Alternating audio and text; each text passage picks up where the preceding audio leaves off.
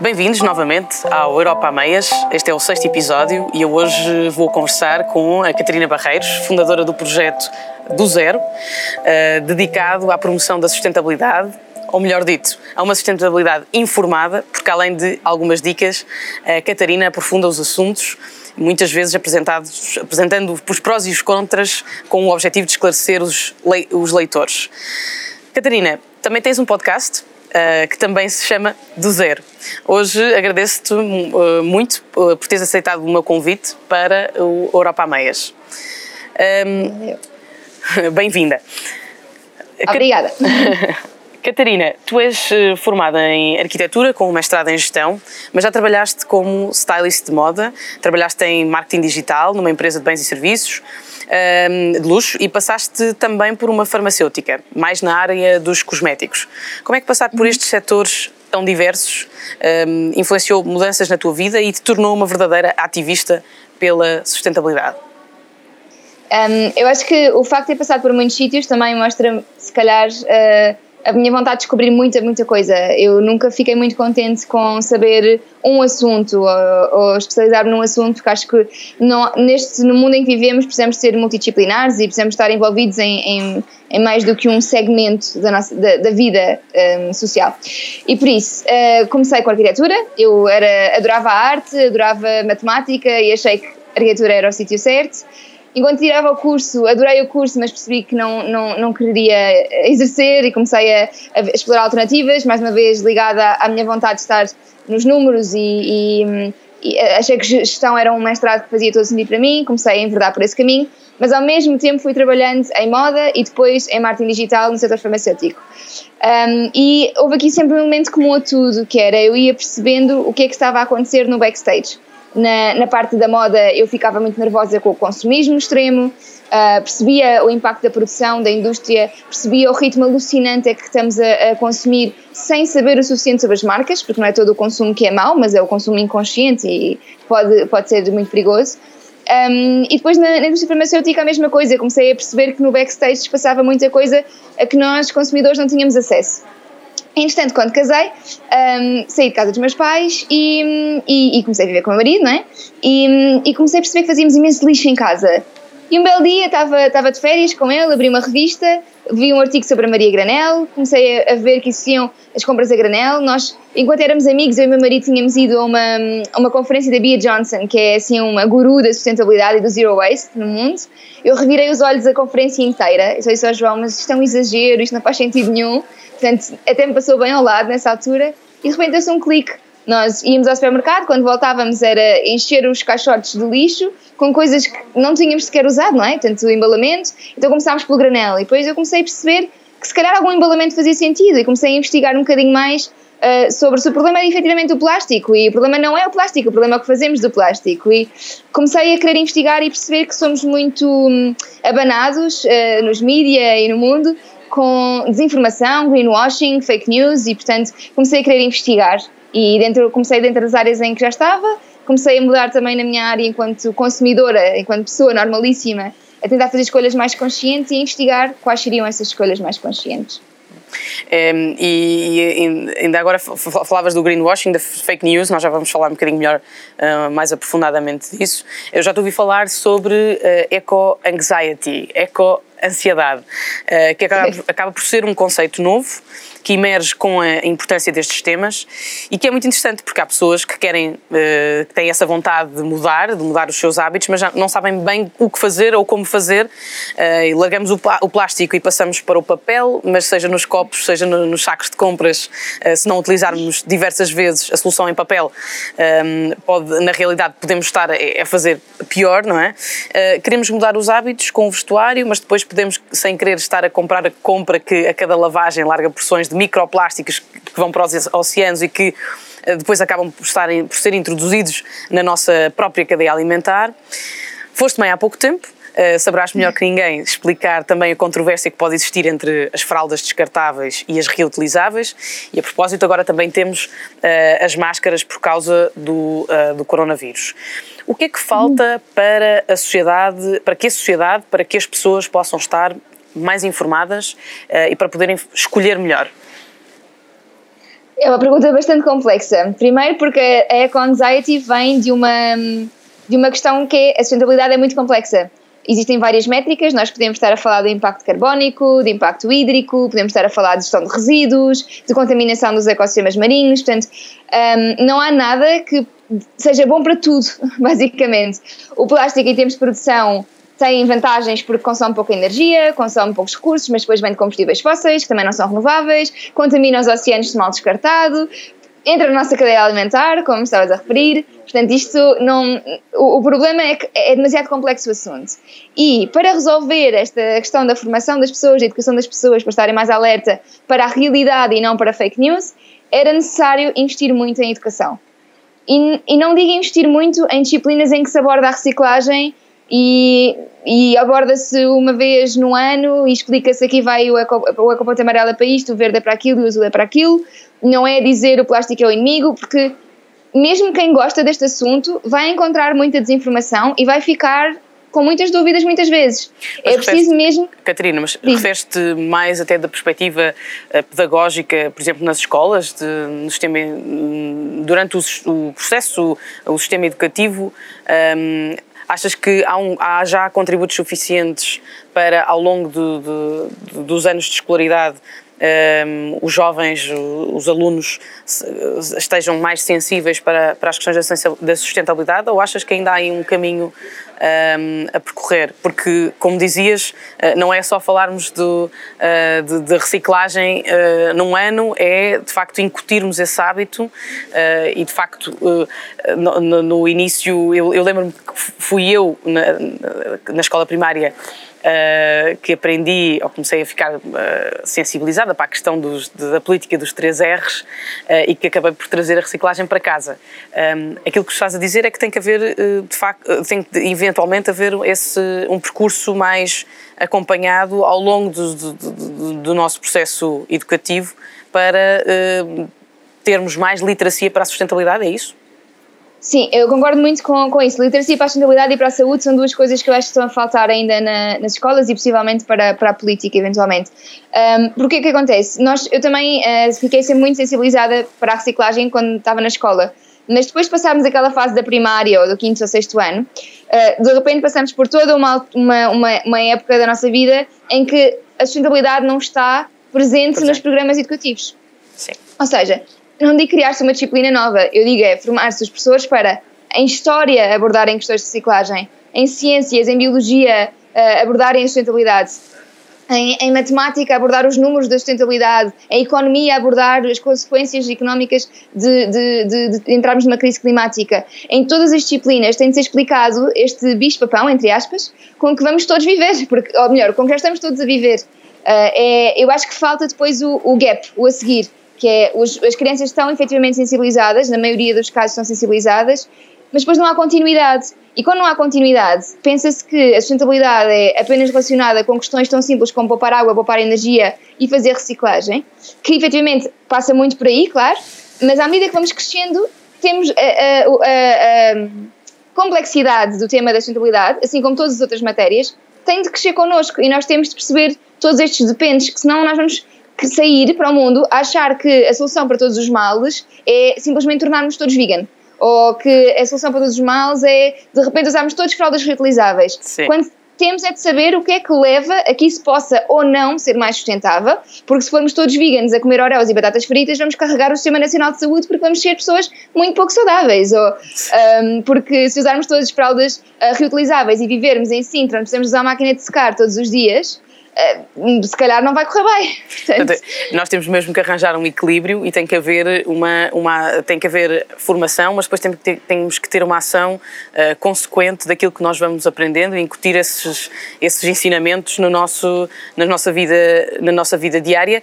Pese embora, também tem que haver aqui um contributo do lado da ação governativa que acompanhe esta mudança que é necessária. Era aí que, que também queria chegar e, e, uh, e, e falar contigo um, relativamente, por exemplo, à questão da, da reciclagem, um, a sustentabilidade, sustentabilidade baseia-se nos, nos famosos 3 R's, como eu referi há pouco, reduzir, reutilizar e reciclar. Precisamos de moderar o nosso consumismo, o nosso consumo, ser mais racionais e criteriosos, temos de ser capazes de reutilizar, abrir a nossa, a nossa mente para a economia circular, que também é um grande, um grande tema e que está completamente alinhado com a sustentabilidade e temos, claro, de aumentar ainda mais as nossas taxas de reciclagem. Aliás, até 2025, a União Europeia quer que a taxa de reciclagem efetiva, ou seja, os resíduos que são realmente reciclados, seja de pelo menos 55%. Os números de 2019 mostram que essa percentagem em Portugal foi uh, de apenas 24%, ou seja, nós estamos bastante aquém uh, desse, desse objetivo, o que significa que ainda vai muito lixo para o aterro. Eh, recentemente, o Governo adiou a proibição do uso de louça descartável na restauração, a pretexto das dificuldades eh, que o setor vive neste momento por causa da Covid-19. Eh, já tive a oportunidade de me pronunciar sobre esse assunto, sou da opinião que se deviam conceder apoios para a mudança em vez de adiar, adiar prazos. Isto porque uh, as alterações climáticas e as questões ambientais não ficaram em suspenso por, com a chegada da pandemia. Portanto, o mundo continua a sofrer com, uh, com essa realidade. Portanto, achas que a crise económica que, em que estamos a entrar pode atrasar a implementação de algumas medidas que são efetivamente, efetivamente importantes e, portanto, aqui também fazer esta, esta ponte para a ação governativa que tem que ser consequente com, toda, com todos os objetivos que, uh, uh, que falamos e que, e que queremos introduzidos na, nas, na sociedade na, no domínio de, do ambiente. Então, esta, esta questão também é complexa, como todas na sustentabilidade. Um, acho que quando entramos numa situação de limite, como a que vivemos agora no Covid, uh, agimos por medo, ou seja, agimos por impulso, com medo do que pode acontecer, e isto é válido tanto para governo, como para empresas, como para particulares. E o que se, o que se quer e o que se espera de uma ação governativa é que não. Um, que não haja a curto prazo e não haja com base em medo. Mas é preciso uma estratégia muito bem delineada para isto acontecer sem haver problemas futuros. Ou seja, a sustentabilidade implica sustentabilidade, segurança hum, a nível da saúde. Portanto, ninguém quereria pôr outra pessoa em, em risco de saúde por causa de descartáveis, por exemplo. Mas a verdade é que não há indicação de que os descartáveis resolvam algum problema no Covid. Ou seja, porquê atrasar uma, uma, uma, uma, uma implementação de uma medida que efetivamente é necessária? Uh, porquê, porquê atrasar, cumprir metas quando, como, como estava a dizer e bem, o Covid não vai, ou melhor, a sustentabilidade e as alterações climáticas não nos vão não, não, não vão de repente dizer-nos, ok, ganharam aqui 10 anos porque coitadinhos passaram pelo Covid, não é? Portanto, um, não faz sentido atrasar, faz sentido é reagir com medidas que efetivamente garantam a questão da saúde, garantam que este ónus da sustentabilidade não fica a cargo do canal Eureka, que sofreu imenso com o Covid, mas sim que existem apoios, como estavas a, a, referir, para que eles consigam implementar isto. Portanto, não se põe, não se põe em causa a sustentabilidade, não se põe em causa a saúde, não se põe em causa a, a, também a, viabilidade económica destas empresas. Portanto, uh, acho que seria possível fazer tudo e termos aqui no Covid uma oportunidade de fazer as coisas melhor. Acho que não se está a aproveitar.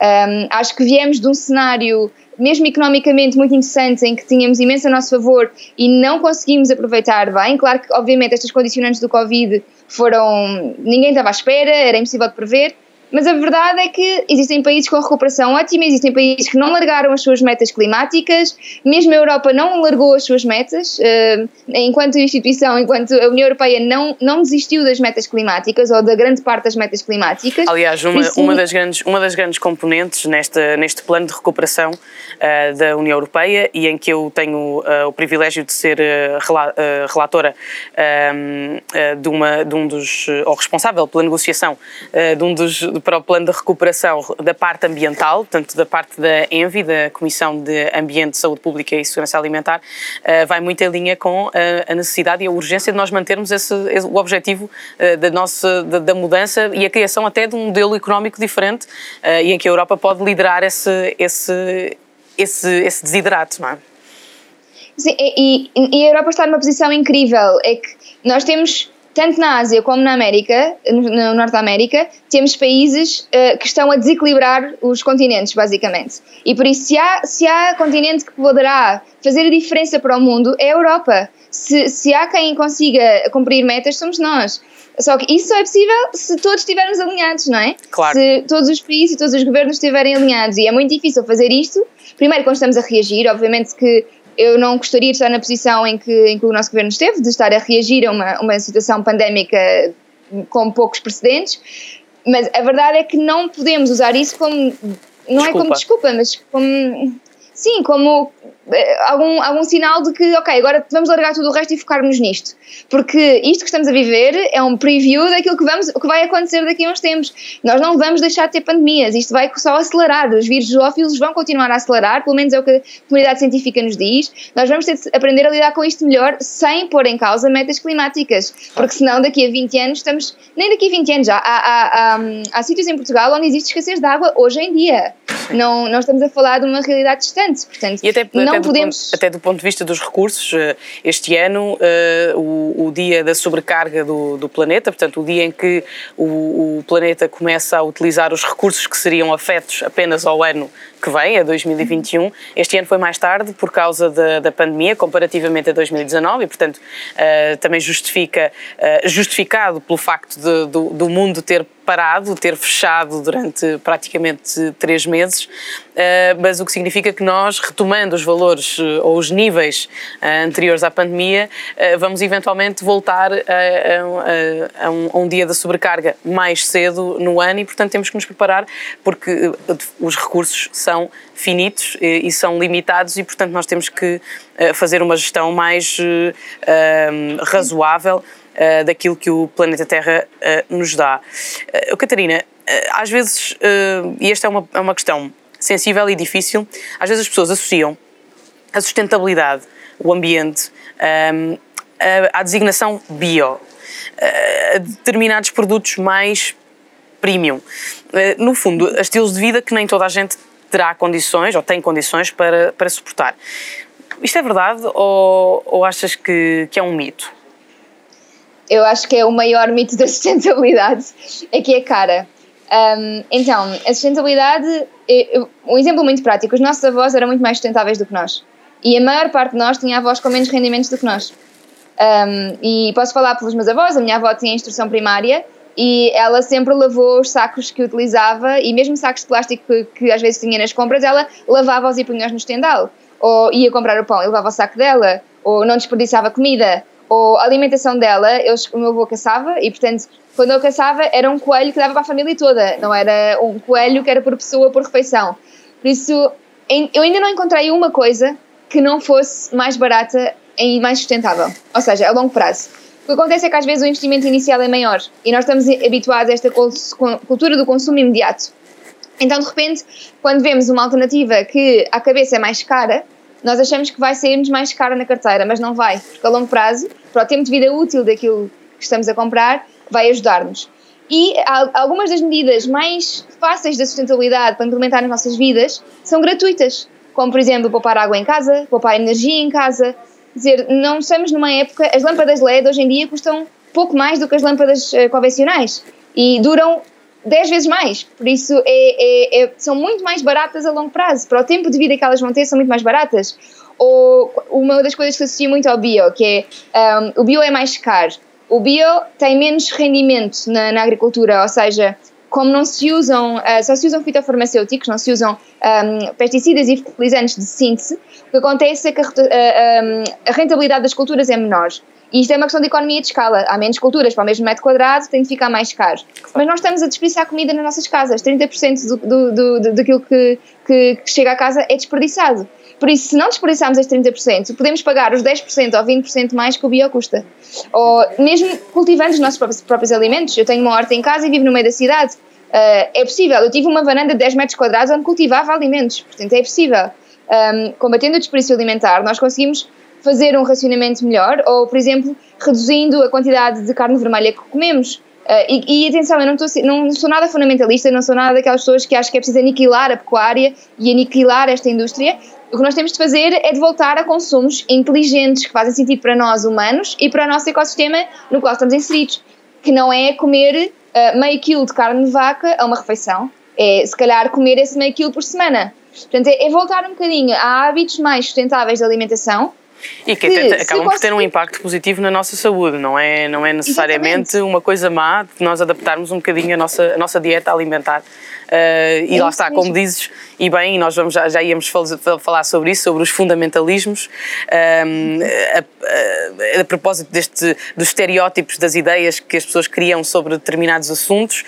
eu vejo muitas vezes, sobretudo no meu trabalho, enquanto, enquanto política, guerras ideológicas de apropriações indevidas de causas que não são nem de esquerda nem de direita e que têm de ser de todos. E esse tem sido sempre o meu posicionamento e é, e é, e é isto que, que, tenho, que tenho também um, introduzido no, no, debate político uh, com os meus pares, com os meus colegas. Uh, já te ouvi dizer que a mudança deve acontecer sem fundamentalismos, algo que, com que me identifico inteiramente. Uh, tu és lida, ouvida e contactada por muita gente e certamente que participas em vários eventos e movimentos também. Como é que vês a mobilização social em torno da sustentabilidade? É um fenómeno transversal na sociedade? É intergeracional ou nem por isso? É, não é uma resposta fácil, mais uma vez, só perguntas difíceis. Estou a brincar. Um, o, o, a transição uh, para, para, para estilos de vida mais sustentáveis não acho que seja transversal a todas as gerações. Acho que devia ser. Acho que, assim como, como, na política, isto não é um problema à esquerda, à direita ou acima ou abaixo, isto é um problema de todos. Todos nós vamos ter de viver com as alterações climáticas e todos nós tem, estamos a fazer alguma coisa em relação a isso de acordo com os nossos ideais políticos, existem maneiras diferentes de chegar a soluções diferentes, mas tudo dentro do mesmo âmbito da sustentabilidade. Assim como isto existe na política, existem gerações. E existe muito preconceito que a geração, por exemplo, dos meus pais, que a geração dos 50, 60, uh, não está para aí virada, porque são os filhos de uma geração que começou a poder dar coisas ao, ao, aos seus filhos. Portanto, os meus avós, se calhar, tinham de fazer um relacionamento mais uh, comedido daquilo que tinham, já conseguiram dar um estilo de vida melhor aos nossos pais que se habituaram a, a ter tudo e a poder fazer tudo. E por isso, para eles, controlar outra vez tudo é abrir mão de um privilégio uh, que foi conquistado pelos pais deles. E por isso existe aqui esta questão cultural também. Mas sinto também que cada vez mais há pessoas da geração dos meus pais dispostas a mudar, porque eles também têm filhos e também têm netos e já perceberam que o problema existe. O grande problema que eu vejo continua a ser a nível político, que é, uh, é quase crime uh, alguém que seja mais liberal economicamente ou mais conservador a nível de costumes ser ativista ambiental ou querer fazer mudança, porque é logo acusado de não fazer isto e não fazer aquilo e não fazer aquilo outro e não fazer. E, e há uma de ceder aos lobbies porque... da indústria das empresas Isso. e uma série de coisas, sim. sim. Acontece. É, é, eu acho que é tão mais difícil esta questão política do que a questão geracional. Uh, depois está tudo ligado, como é óbvio, até porque os jovens estão menos ligados à política e por isso, se calhar, sentem menos essa pressão e os nossos pais sentem mais, então quase que querem marcar uma posição que é não porque isso é uma coisa de uh, pessoas mais alinhadas à direita ou à esquerda. Um, e eu, eu sinto muito que isto é um desfavor que se faz. Cada vez que alguém associa uma causa destas à política e diga sim, mas a esquerda está errada, ou a direita está errada, ou os liberais estão errados, ou os conservadores estão errados, cada vez que isto acontece há um desfavor ao mundo. Sim. Porque estamos a criar uma fossa quando temos todos de unir esforços. Temos todos de tentar encontrar uma maneira de viver em sociedade. Isto é como nas famílias. Eu posso, os meus filhos podem não vir a concordar com aquilo que eu faço em casa, mas temos de conversar sobre o assunto. Temos de arranjar uma maneira de encontrar um equilíbrio para não estarmos sempre às turras, porque senão não se resolve nada. Portanto, é um, é mais um uh, problema político. Mas é, é difícil porque um, eu própria já, já participei em alguns eventos, já participei em marchas pelo clima, um, mas desde que sou deputada, quando partilho algum conteúdo nestas, destas, relativo a estes temas, a estas situações, acabo sempre por, por receber alguns comentários menos simpáticos, como se as pessoas me estivessem a acusar de me, de me estar a apropriar, a apropriar, a apropriar de, causa, de causas que, na verdade, são de todos. Uh, Catarina, uh, já estamos a chegar ao fim desta nossa conversa e, normalmente, proponho sempre um, uh, um desafio, portanto, um momento mais eh, leve, depois desta conversa, uh, diria, complexa, mas interessante. E, portanto, o desafio que eu te proponho é uma pergunta e tu depois dizes-me o que é que tu preferirias deste, deste desafio que te lanço. Na lógica de mudarmos hábitos, de auditarmos a nossa vida para conseguirmos mudar o rumo do planeta, tu preferias realizar três desejos ou ter um superpoder? É lá. Um, então, podia, preferia ter um superpoder. Ou, preferias realizar três desejos ou podias ter um superpoder? Na lógica de mudarmos um os hábitos no, no, planeta. Na sociedade. ter um superpoder porque um, um superpoder de, de conseguir convencer as pessoas através de, daquilo que estudo, porque se eu tivesse três desejos, mudava três coisas. Se eu tiver um super poder de comunicação e de empatia ou de não sei, o que faça as pessoas mudarem, se calhar conseguia mudar não três, mas 300 coisas, portanto acho que preferia ter um superpoder. Portanto, superpoder pela mudança, podemos dizer pela assim. Mudança. Sim. Catarina, olha, agradeço imenso a tua disponibilidade e, e a, a, oportunidade que tivemos de conversar hoje sobre mais um tema um, relativo à sustentabilidade, ao ambiente, um, uma matéria que me tem sido muito cara nos últimos, nos últimos meses enquanto, enquanto deputada e até antes, enquanto ainda fazia a campanha para uh, o Parlamento Europeu no ano passado. Uh, Catarina, estamos em contacto uh, e agradeço-te imenso e antes de irmos, Obrigada. eu gostava de poder fazer pessoalmente. Um, tenho aqui umas, umas meias, uh, que, são, que é um presente um, e que está relacionado com o tema, do, o título deste, deste podcast, o Europa a Meias.